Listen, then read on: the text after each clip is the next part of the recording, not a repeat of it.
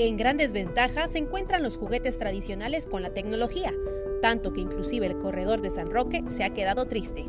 Pues yo diría que ya, ya pasó a segundo plano porque es muy, muy poca gente que, que adquiere estos juguetes tradicionales que son de madera.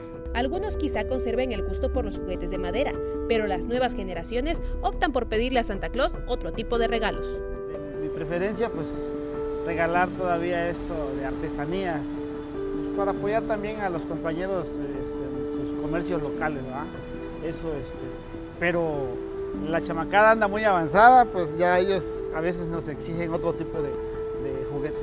Pues si me dieran a elegir, que preferiría un juguete artesanal porque así apoyamos a los mismos artesanos de estado de Chiapas y colaboramos para las familias de ellos. Este, igual los juguetes pues, no bélicos pues, son los ideales para esas fechas. Y desafortunadamente se ha descuidado el, el, ahora sí que la implementación de la cultura eh, en cuanto al, al regalo de los juguetes artesanales.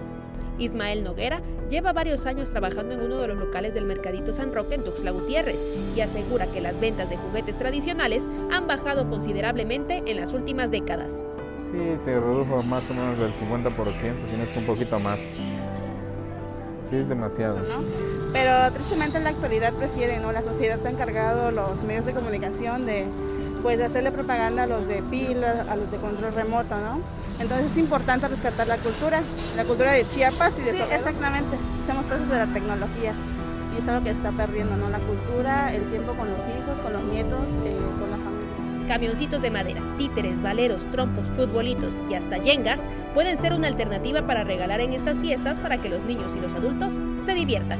Pues sí, es, este, es importante seguir con las tradiciones de los, nosotros, nuestros abuelitos, nuestros padres, que, ellos mucho tiempo jugaron con ese tipo de juguetes hechos, de, hechos a mano, de madera o de, cualquier juguete de esos que es el trompo, el valero.